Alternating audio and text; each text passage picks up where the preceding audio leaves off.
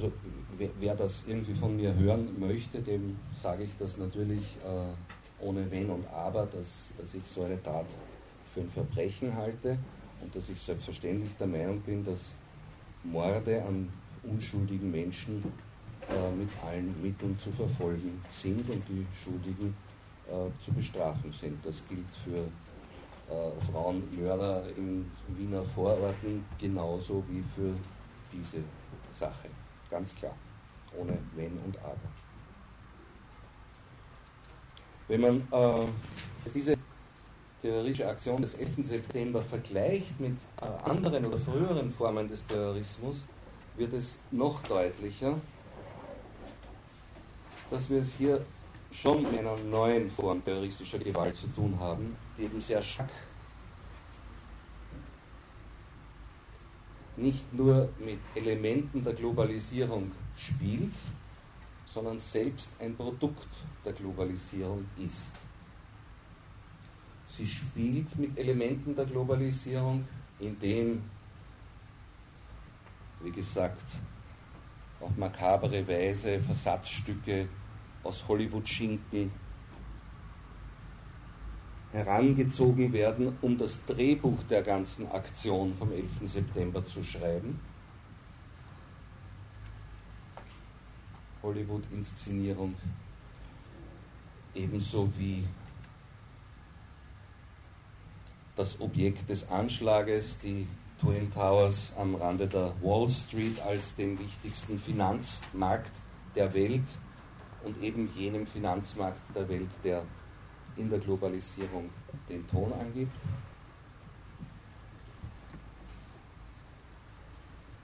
Das alles äh, spielt mit Elementen der Globalisierung und zugleich ist die gesamte Aktion auch ein Produkt der Globalisierung, wie wir in weiterer Folge noch besprechen werden.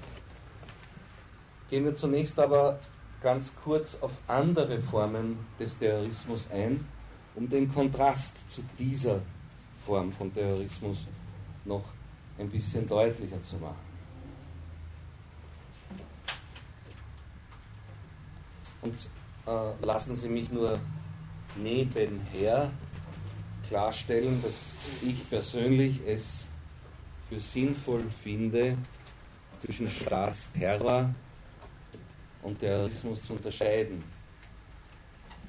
Staatsterror ist eben äh, von staatlichen Organen direkt durchgeführt und geplant und implementiert. Die bekanntesten Beispiele sind die Staatsterrormaßnahmen des NS-Regimes gegen Minderheiten und politisch Unliebsame aller Art oder eben die Staatsterrormaßnahmen Stalins in der Sowjetunion zwischen Mitte der 30er und Mitte der 50er Jahre. Und zweifellos sind das nur die besonders extremen und daher konsensualen Fälle von dem, was man unter Staatsterror versteht. Mir fielen noch ein paar andere ein, die aber vielleicht weniger konsensfähig sind. Das, meine ich, ist nicht dasselbe wie Terrorismus es macht Sinn, zwischen Staatsterror und Terrorismus zu unterscheiden. Nicht deswegen, weil sich die einen Toten besser fühlen als die anderen, das ist wurscht. Für die Toten macht es keinen Unterschied. Aber für die Überlebenden und für die, die das eine oder das andere bekämpfen, macht es einen Unterschied, weil es auf verschiedene Weise funktioniert. Hier beschränken wir uns auf den Terrorismus und halten nur fest, ohne dass wir darauf viel genauer eingehen können, dass Staatsterror was anderes ist, der anders funktioniert. Wir können nicht alles in dieser Vorlesung im Detail besprechen und diskutieren. Das ist zum Beispiel ein Punkt, den wir nur antippen können, ohne ihn im Detail zu besprechen, wie der Staatsterror funktioniert.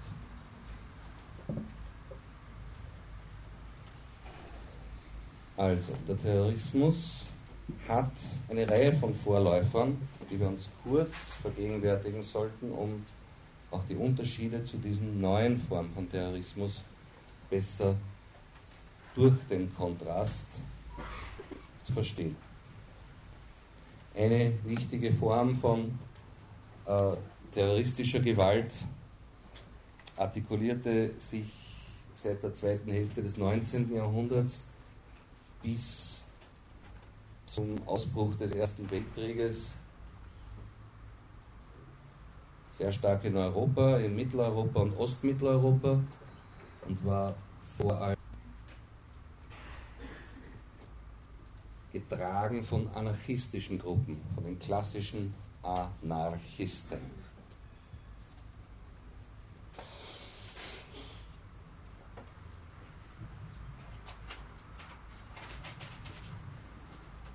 Aus der Mittelschule ist Ihnen bekannt, dass es einen Herrn namens Lenin gibt, Wladimir Ilyich Ulyanov, der Begründer der bolschewistischen Partei Russlands oder später der KPDSU, der Vorläufer Stalins. Lenins Bruder war einer der Anhänger der damaligen russischen Terroristen und Anarchisten und jemand, der mit beteiligt war an der Ermordung des äh, Zars Alexander II dafür auch hingerichtet wurde. Mit ein Grund, warum sich Lenin selbst äh, schon sehr frühzeitig vom Terrorismus Nachisten distanziert und den Weg der Partei, die mit friedlichen Mitteln zunächst tätig ist, bis sie den gewaltsamen Aufstand vorbereitet, wählte. Da gibt es also einen ganz massiven Unterschied schon der zweiten Hälfte des 19. Jahrhunderts zwischen den späteren Sozialdemokraten und Kommunisten einerseits und den Anarchisten andererseits. Wichtigste Vertreter der anarchistischen Bewegung war Bakunin, russischer Theoretiker des Anarchismus, Kropotkin, ein anderer und wie Sie vielleicht wissen, wenn Sie eine frühere Vorlesung der Geschichte der Kultur- und Sozialanthropologie schon gehört haben, war auch der bekannte Sozialanthropologe Sir Radcliffe Brown ein theoretischer Anhänger des Anarchismus, ohne allerdings äh, deswegen auf Morgan oder Malinowski Bomben zu schmeißen. Also, das ist der anarchistische Terrorismus des späten 19. Jahrhunderts vor allem in Russland, vor allem in der KK-Monarchie, aber auch in Frankreich sehr stark vertreten. Die Ikone des österreichischen Selbstbewusstseins, Sisi, Uldorom Schneider, also die Sisi wurde ja bekanntlich auch von einem Vertreter dieser äh, Strömung äh, ermordet. Ein Teil der äh, anarchistischen äh, Terroristen des 19. Jahrhunderts, vor allem in Frankreich, waren durchaus bereit, in anonyme Menschenmengen Bomben zu schmeißen, um die Gesellschaft zu verunsichern, um ihre Ziele durch derartige Massaker an die Öffentlichkeit zu bringen. Ein größerer Teil der Anarchisten des 19. Jahrhunderts ging aber zunehmend den Weg, konkrete Ziele, eben Symbolfiguren, wie, wie zum Beispiel Sisi äh, und nicht anonyme Menschenmassen auf belebten Plätzen äh, zu Tode zu bringen. Die Zielgruppe, egal wer, jeder ist schuldig, der sich uns nicht anschließt, wurde also sehr bald von der Hauptströmung des Anarchismus äh, des späten 19. und 25. Jahrhunderts äh, hinter sich gelassen. Einen zweiten, der Anarchismus erlebte eine letzte große politische äh, Zulauf, allerdings im Spanischen Bürgerkrieg zwischen 1936, 37 und 39, als starke anarchistische Brigaden auf der Seite der Republikaner gegen die Faschisten unter General Franco kämpften und im Übrigen viele dieser Anarchisten äh, dann von Stalins Anhänger unter den Kommunisten auf der Seite der Republikaner umgebracht wurden. Eine andere Variante des Terrorismus äh, innerhalb und außerhalb Europas, denke ich, ist nicht so sehr im Anarchismus zu Hause, der im Übrigen in den letzten Jahrzehnten eigentlich nirgendwo mehr eine große, einen großen Zulauf hat als, als starke politische Strömung. Eine andere Variante ist die nationalistischen Strömungen zu Hause.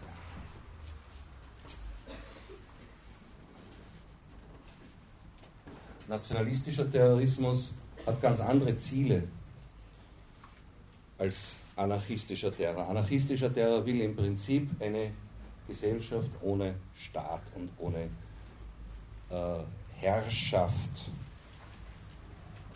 jenseits des Staates. Anarchos heißt, wie man erahnt, ohne Herrschaft. Was, wie wir aus der Ethnologie wissen, ja nicht zwangsläufig Chaos heißt. Insofern sollte man als Ethnologe zumindest äh, so äh, kompetent sein, dass man in der Öffentlichkeit dagegen auftritt, dass das Wort Anarchie als Schimpfwort verwendet wird wie es sehr oft in den Medien etwa der Fall ist. Technologie wissen wir, dass es genügend Gesellschaften ohne Staat gibt, wo nicht das Chaos und das gegenseitige Gemetzel deswegen ausgebrochen ist. Nationalistische äh, Terroristen sind zumindest in Asien und Europa sowohl von rechter wie von linker Provenienz zu verorten. Das muss man einfach sehen, dass es quer durchs 20. Jahrhundert sowohl einen rechten Nationalismus wie einen linken Nationalismus gibt. Und dass auf beiden diesen Seiten es immer wieder zur Verwendung terroristischer Mittel kam. Bekannteste rechte nationalistische Bewegung, die terroristische Mittel verwendet hat, ist nicht nur meiner Meinung nach die der rechte extreme Flügel des Zionismus vor 1948, vor der Staatsgründung Israels. Insbesondere der dann viel später zum Ministerpräsident avancierte Menachem Begin war Führer einer solchen äh, rechtszionistischen Bewegung, die zwischen 19 1945 und 1948 mehrere große Attentate auf britische Einrichtungen in Palästina durchführte, unter anderem das King David Hotel mit Dutzenden, wenn nicht Hunderten Toten unter den Touristen und den äh, damaligen britischen äh, Kolonialbehörden, mit dem Ziel, äh, eben einen vorzeitigen Abzug äh, der Briten äh, zu erreichen und mit dem Ziel, einen Staat Israel unter ihrer angestrebten Führung zu etablieren, was ihnen bekanntlich nicht gelang, weil zunächst in, bei der Staatsgründung Israels andere Gruppen als jene, die dann sich im Likud-Block zusammengeschlossen haben, die Führung innehatten. Aber halten wir schon fest, und das soll keine Verpflichtung für Sie sein, äh, eine ähnlich kritische Haltung zu Israel einzunehmen, wie ich sie habe. Aber halten wir wenigstens diesen kleinen Sachverhalt fest, dass führende Mitglieder des späteren Likud-Blockes vor der Staatsgründung Israels explizit und auch eingestandenermaßen Terroristen waren. Und zwar nicht gegen Palästinenser, sondern gegen Briten und auch gegen manche palästinensische Einrichtungen.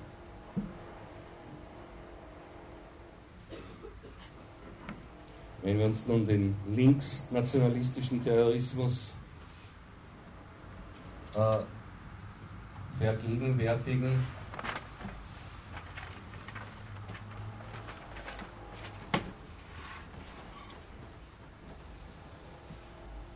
so könnte man innerhalb Europas am ehesten noch die Irish Republican Army heranziehen, vor allem aber manche ihrer Splittergruppen.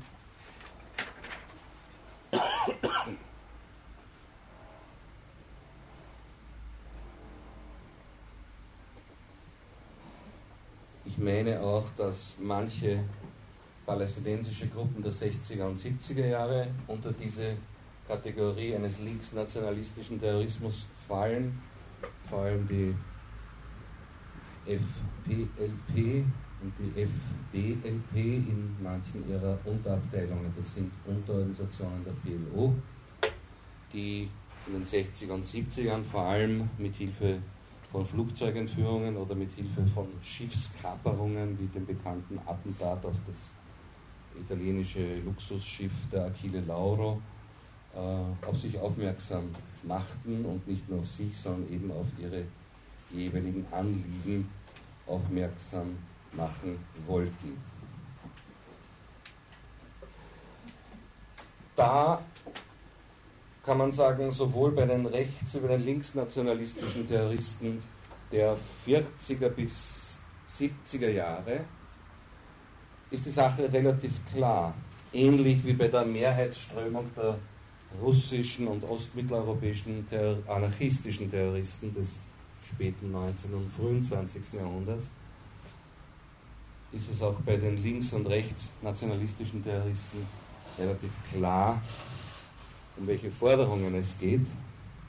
Es ist auch immer so, dass man eigene Verantwortung übernimmt, gerade im palästinensischen wie auch im Fall der IAA hat das geradezu Tradition. Im Fall der IAA-Splittergruppen sollte ich dazu sagen, weil auch die Hauptströmung der IAA sich an sich schon längst, auch mit Hilfe der Sinn Féin, auf primär parlamentarische Mittel festgelegt hat. Was aber beim Terrorismus generell wie auch beim links- und rechtsnationalistischen Terrorismus im Speziellen unvermeidbar ist, ist, dass immer auch Unschuldige in einem hohen Maß betroffen sind. Wahrscheinlich ist es aber so, dass den links- und rechtsnationalistischen Terroristen der 60er und 70er Jahre am ehesten noch zugestanden werden könnte, aus der leidenschaftslosen Distanz von vielen Jahrzehnten später, dass die Hauptopfer, die sie im Visier hatten, schon Vertreter ihrer unmittelbaren Gegner waren und vielleicht zu anderen terroristischen Aktionen bei ihnen die Zahl der unschuldigen Opfer wahrscheinlich etwas kleiner war als bei den anderen Gruppen.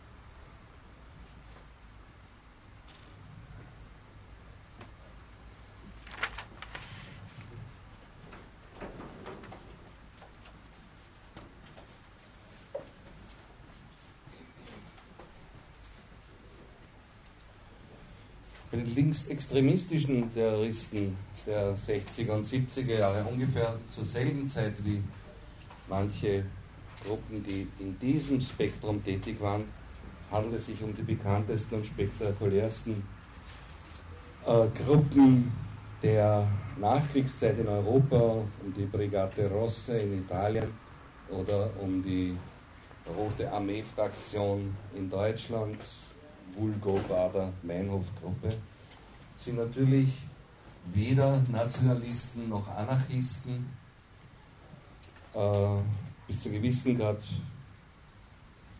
gilt das, was ich zuvor gesagt habe, aus der leidenschaftslosen Distanz von vielen Jahrzehnten später auch hier, dass hier die Fokussierung auf die von diesen Gruppen als Gegnern identifizierten Opfern besonders stark war und die Opfer unter den Unschuldigen wahrscheinlich geringer waren als bei den anderen Gruppen. Mit allen Einschränkungen, mit aller Vorsicht. Das heißt natürlich in dass etwa diese Art des Terrorismus eher akzeptabel wäre oder sonst irgendwas. Aber wie gesagt, aus der quantitativen und leidenschaftslosen Perspektive kann man das vielleicht viele Jahre später so sagen. Sicher ist es auch hier so, dass Verantwortung genommen wurde und fast immer waren hier die Forderungen besonders stark äh, im Vordergrund bei solchen Aktionen, Entführungen und ähnlichem. Man sollte im Übrigen auch sehen, dass diese Unterscheidung zwischen links und rechts, so wichtig sie auch im europäischen politischen Geschehen ist, tatsächlich im Bereich des Terrorismus irgendwann irrelevant wird. Ich meine nicht, dass sie ansonsten irrelevant geworden ist. Es ist eine Unterscheidung, die immerhin in Europa seit der Französischen Revolution ihre Bedeutung hat und seit das die Sitzordnung der französischen Nationalversammlung nach der französischen Revolution wurde, sagt das schon ein bisschen was aus über politische Hauptorientierungen. Am Ende des Kalten Krieges allerdings ist es wohl so, dass gerade im extremen Bereich von extrem links und extrem rechts, dort wo Gewalt zum Prinzip erhoben wurde, das in der Praxis für viele unwichtig wird. Ich will daraus gar kein theoretisches Argument machen, aber wenn Sie sich äh, ganz einfach die Basken-Gruppe äh, äh, ETA anschauen, oder wenn Sie sich manche Verbündete bestimmter kurdischer terroristischer Gruppen äh, ansehen, die nicht nur unter den Demokraten äh, Europas zu finden sind, sondern auch unter den extremen Nationalisten Europas zu finden sind, dann äh, sieht man sehr gut, dass diese Unterscheidungen äh, keine große Rolle mehr spielen bei dieser Art von Terror. Die ETA zum Beispiel setzt sich sowohl aus ehemaligen Linken wie ehemaligen äh, nationalistischen Rechten zusammen und das Ergebnis kennen wir. Gut, jetzt ein, über andere Formen des Terrorismus. Natürlich äh, gibt es hier eine Eigenlogik der Gewalt, die letztlich darauf insistiert, dass der Zweck die Mittel heiligt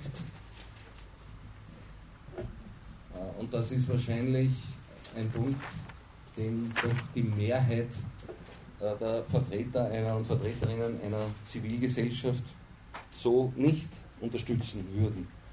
Der Zweck heiligt eben nicht immer oder meistens eigentlich nicht die Mittel. Die Vertreter terroristischer Gruppen sehen das im Prinzip anders. Sie sagen, doch, der Zweck heiligt unter bestimmten Bedingungen, nämlich unseren Bedingungen, die Mittel. Insofern meine ich, dass es hier eine grundlegende äh, Unterscheidung äh, zur demokratischen Bevölkerungsmehrheit sehr wohl gibt, egal ob die sich jetzt äh, grün oder konservativ definiert, äh, weil hier eben davon ausgegangen wird, dass der Zweck die Mittel heilt. Gegenüber Osama bin Laden und seiner Al-Qaida haben alle diese bekannten terroristischen Strömungen der letzten Jahre und Jahrzehnte tatsächlich aber diese großen Unterschiede, die ich bereits eingangs genannt hatte. Erstens, hier wurden in der Regel immer explizite Verantwortlichkeiten übernommen. Hier wurden zweitens fast immer konkrete Forderungen gestellt. Und drittens ging es in all diesen Fällen eigentlich immer um lokale und nationale Zielsetzungen. Während es hier äh, um globale Verhältnisse offensichtlich geht. Nicht nur bei den Mitteln, die angewendet werden, sondern auch bei den Ausgangsbedingungen, unter denen Al-Qaida entstanden ist.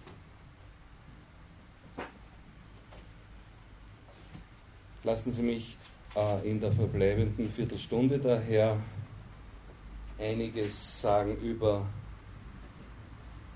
die Ausgangsbedingungen, unter denen nach heutigem Kenntnisstand Al-Qaida entstanden ist. Zweitens die globalen Zielsetzungen und drittens, was hat die Ethnologie damit zu tun.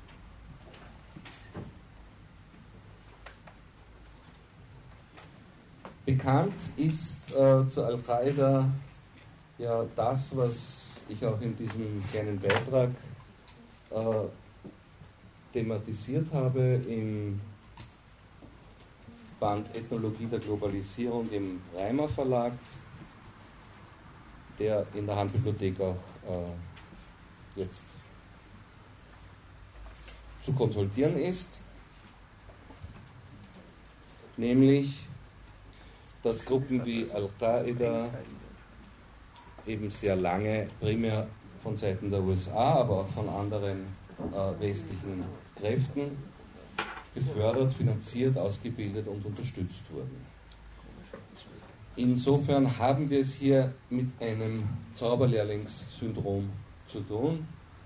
Die Geister, die er rief, die wird er nicht mehr los, sagt Goethe, wie Sie sich sicher erinnern werden, zum, über den Zauberlehrling.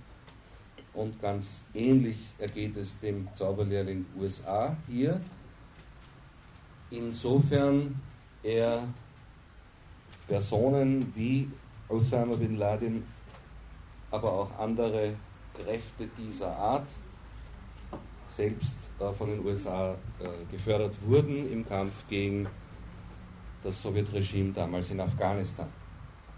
Ähnliches lässt sich im Übrigen auch sagen über Hamas, die bekannte islamistische Bewegung in Palästina, die zunächst ganz massive Zuwendungen in den 60er und 70er Jahren von Israel erhielt, als Gegengewicht gegen die PLO. Auch hier also ein Zauberlehrlingsphänomen. Diese Kräfte wurden anfangs gefördert, um unmittelbarere Gegner besser zu bekämpfen. Die solchermaßen geförderten Gruppen entglieden dann aber schrittweise der Kontrolle der Förderer. Das sollte man sehen. Die gäbe es in dieser Form nicht ohne jene systematische anfängliche Förderung seitens derer, die heute weltweit zum Kampf gegen sie aufrufen. Insofern lasse ich mich persönlich nicht so schnell äh, mobilisieren für irgendwelche Kämpfe und Kriege, wenn ich sehe, dass da am Anfang ganz katastrophale Fehleinschätzungen äh, vorgelegen sind. Nicht? Das zumindest als Staatsbürger, äh, nicht jetzt als unterrichtender Beamter, aber als Staatsbürger erlaube ich mir diese Meinung zu haben. Äh, was die Situation des Usama speziell betrifft, so ist es so, dass er eben einer sehr, sehr reichen Bürgersfamilie innerhalb von Saudi-Arabien entstand. Äh, die Familie Bin Laden ist eine der äh, allerwohlhabendsten innerhalb von Saudi-Arabien. Ein großer Baukonzern, ursprünglich seines Vaters, der als Südjemenite einer besonders tüchtigen unternehmerischen Familie selbst entstammte. Eine seiner vielen Frauen war eben Syrerin und die Mutter des Osama in ganz Saudi-Arabien, äh, wo ich, wie Sie wissen, jetzt gerade erst wieder war, äh, äh, sind überall die Firmenschilder des Bin Laden-Konzerns zu sehen, wo es einen zunächst einmal immer ein bisschen reißt, wo das auf Englisch oder Arabisch entziffert. Bin Laden Luxury Goods oder äh, Bin Laden äh, Children's Products äh, denkt man sich irgendwie zunächst immer, hm, das hört sich nicht gut an. Äh, dazu lässt sich auch noch die kleine Anekdote hinzufügen, dass die Firma Bin Laden äh, auch gerade in den USA sich sehr bemüht hat, immer wieder äh, islamwissenschaftliche und orientalistische Projekte und Forschungen zu finanzieren. Unter anderem äh, auch einen Lehrstuhl immer wieder finanziert. Und einer der bekanntesten Nahostethnologen, äh, ein gewisser Dale Eichelman, der eine sehr bekannte äh, Einführung in die Ethnologie des Nahen Ostens verfasst hat, The Middle East an Anthropological Perspective, äh, hat vor vier Jahren oder drei Jahren eben freudestrahlend am, auf verschiedenen Kongressen berichtet, dass er diesen äh, Bin Laden Lehrstuhl vor, mit, for the Anthropology of the Middle East äh, erhalten hat. Und kurz nach dem 11. September hatte er das also anzutreten. Sein Vertrag besagte, dass er äh, nirgendwo professionell in Erscheinung treten dürfe, ohne seinen vollen neuen Titel äh, bekannt zu geben. Und der lautete dann eben Bin Laden Professor for Middle Eastern Anthropology. Also auch nicht gerade berufsfördernd, aber das eben wirklich nur als Fußnote. Die äh, Sache, um die es hier geht, ist, dass äh, alle Regierungen in Saudi-Arabien bis zur gegenwärtigen, die König Fahd und seinen Bruder Kronprinz Abdallah umfassen, sehr, sehr wenig Bereitschaft hatten, dem Bürgertum irgendeine politische Repräsentanz in Saudi-Arabien zukommen zu lassen. Das Königshaus der Al-Saud, ja, sowas wie die Habsburger, Al-Saud, Al-Saud, gut, und die mit ihnen verbündete Familie der Nachfahren des Glaubensrichtungsstifters Abdel Wahab, haben die politische Repräsentanz, die politische Macht im Land untereinander aufgeteilt. Das heißt, wir haben eine spezielle Situation, die so auch nicht in den Golfstaaten gegeben ist, wo das Bürgertum trotz seiner enormen wirtschaftlichen Einflussnahme auf das Land von den politischen Entscheidungsprozessen weitgehend ausgeschlossen war und ist die Bin Laden-Fraktion des Bürgertums eine der einflussreichsten Kräfte im Bürgertum eben darstellte.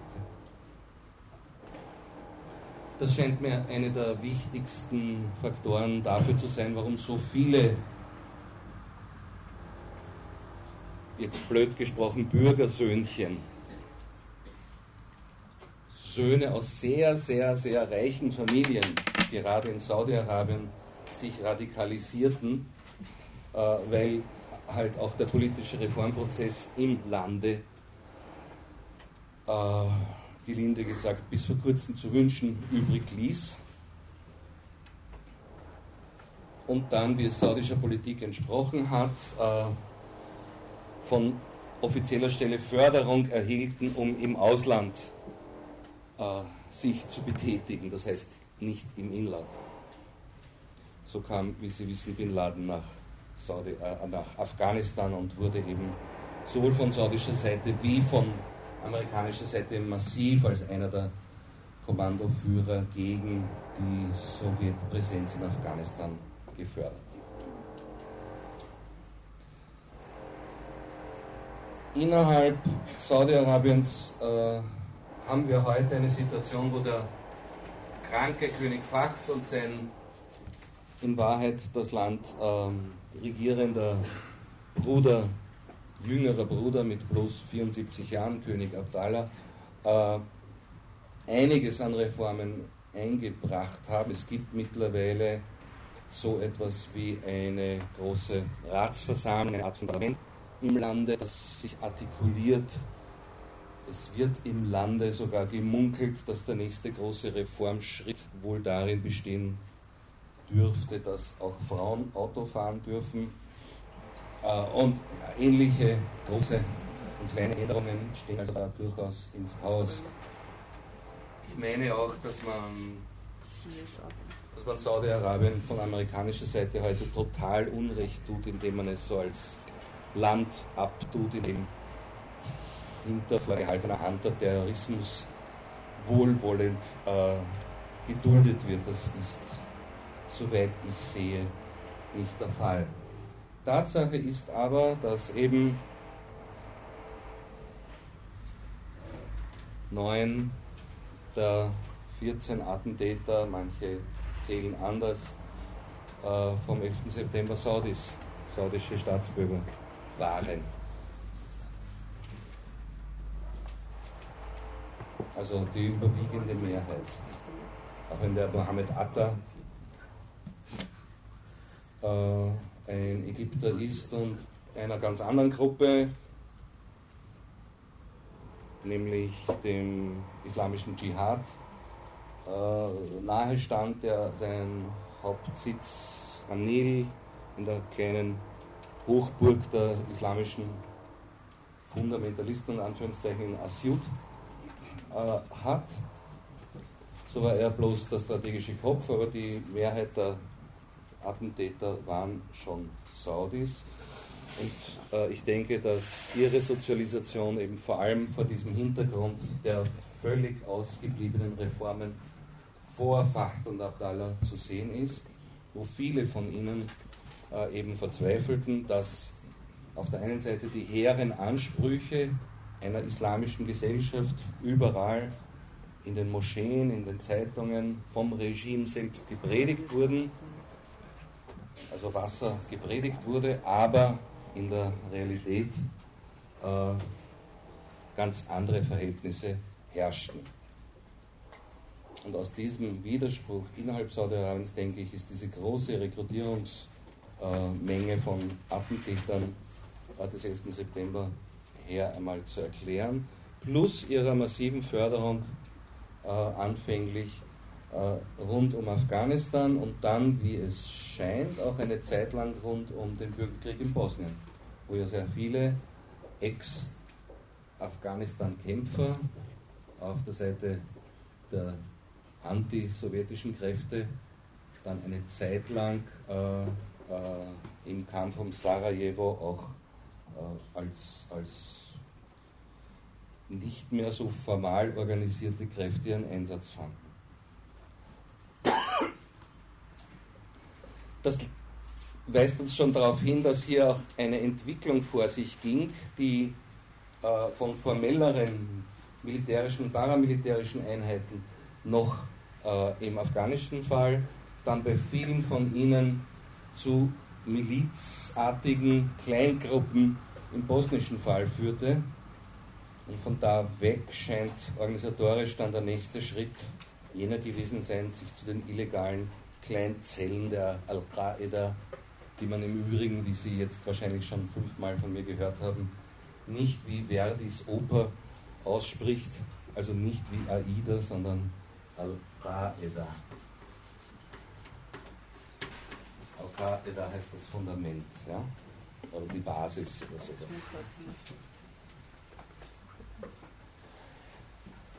Gut, äh, zwei, drei Gedanken jetzt noch zum Schluss. Das eine ist, dass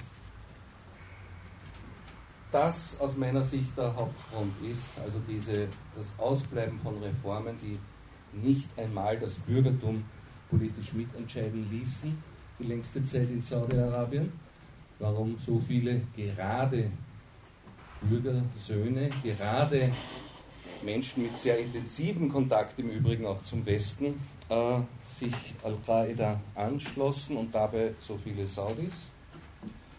Und dass es erst in zweiter Linie eine Rolle spielt, was in den Medien sehr stark im Vordergrund war, dass es äh, natürlich ausländische Truppen in Saudi-Arabien gibt. Das spielt schon eine Rolle, aber nicht die einzige und ausschlaggebende, äh, wie es in den Medien dargestellt wurde. Das ist die primäre Sache. Das zweite ist die Präsenz vieler ausländischer äh, Kräfte, vor allem amerikanischer Kräfte in den saudischen Golfregionen und anderswo in Saudi-Arabien, die viele äh, im Land irritiert, weil sie sagen, wir sind doch das Land, das die heiligsten Stätten des Islam zu schützen hätte für die muslimische Weltbevölkerung. Wieso sind wir dazu nicht imstande selbst? Wozu brauchen wir da Ausländer und noch dazu nicht muslimische Ausländer? Also das ist schon eine Frage, die sich jeder normale gläubige Mensch in Saudi-Arabien und sei er noch so moderat und freundlich dem Westen gesonnen äh, fragt. Das ist ungefähr so, wie wenn, wie wenn Sie äh, den Vatikan von einer großen Garde von äh, somalischen und omanischen äh, äh, Truppen schützen würden. Das würde auch den einen oder anderen frommen Menschen in Italien wahrscheinlich irritieren. Ähnlich die Irritation in vielen frommeren Kreisen Saudi-Arabiens über diese massive Präsenz der Amerikaner im eigenen Land angesichts der heiligsten Städten des Islam, die eigentlich von Muslimen zu schützen wären. Zum Schluss denke ich, äh, sollte in diesem Zusammenhang aber klargestellt sein, dass es für Ethnologinnen und Ethnologen hier nur sehr wenig zu tun gibt und wenn, dann nur für wenige Ethnologen. Erstens einmal ist das jetzt und wohl noch für einige Zeit ein Konfrontationsgebiet, in dem gekämpft wird. Äh, egal, ob man sich für den Krieg gegen den Terrorismus äh, mobilisieren lässt oder nicht. Es ist jedenfalls eine Tatsache, dass er stattfindet und wird, dann haben die Schienen, äh, die für eine Beseitigung der Ursachen dieser Kämpfe plädieren, meistens nicht sehr viel Gehör. Das muss man mal realistischerweise zur Kenntnis nehmen. Am ehesten sehe ich äh, die Möglichkeiten von Ethnologen heute in diesem Feld tätig zu werden, wenn es um den dritten Faktor geht,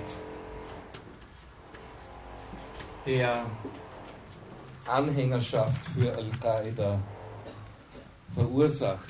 Der erste Faktor, wie gesagt, die ausbleibenden Reformen in Saudi-Arabien. Der zweite Faktor, Truppen ausländische Truppen in Saudi-Arabien. Und der dritte Faktor, der weltweit Anhängerschaft für Al-Qaida indirekt bereitstellt, das ist halt die Situation in Palästina und Israel.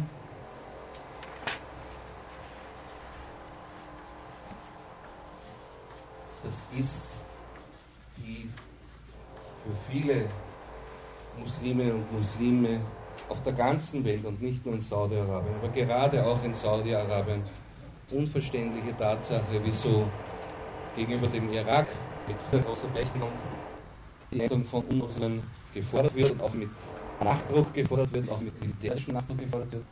Und wieso gegenüber Israel, wo es ähnliche UNO-Resolutionen seit viel, viel längerer Zeit gibt, nicht mit ähnlichem Nachdruck und schon gar nicht mit militärischem Nachdruck genauso die Inhalte UNO-Resolutionen gefordert wird, nämlich die Rückgabe der besetzten Gebiete und die Anerkennung des Flüchtlingsstatus der Palästinenser, zumindest der besetzten Gebiete seit 1967. Das ist ein dritter entscheidender Faktor für viele irritiert, unruhig, aggressiv zu sein gegenüber jenen, und das kann die USA nicht aus ihrer Verantwortung entlassen, die diesen Zustand ermöglichen. Das bedeutet, dass man tatsächlich als Ethnologin und Ethnologe dafür beitragen kann, durch Forschung, aber auch durch angewandte Projektmitarbeit, dass sich diese Situation in der einen oder anderen Weise schärft, solange diese Situation fortbesteht, wird es Zuspruch und Zustrom geben, die immer wieder demagogisch für ihre eigenen Zwecke ausnutzen und sagen, schaut her, die verstehen nichts anderes als unsere Sprache der maßlosen Gewalt. Das ist eine gefährliche Situation daher. Äh, wenn ich Sie abschließend daran erinnern darf, dass es eine Ethnologin war, nämlich eine norwegische Ethnologin, die Marianne Heiberg, die mit ihrer Studie über die soziale Situation in Gaza in den 80er Jahren dazu beigetragen hat, dass das norwegische Außenministerium damals den, erst, den ersten Schritt und die erste Initiative zum Osloer Friedensprozess gesetzt hat, dann gibt es trotz einer sehr schwierigen äh, Ausgangssituation und trotzdem ich selber immer wieder wenig Chancen für eine rasche Veränderung der Situation im Nahen Osten erblicke, doch Anlass zu Optimismus und Anlass äh, zu sehen, dass Ethnologinnen auch in diesem Zusammenhang etwas für den Frieden beitragen können. Dankeschön.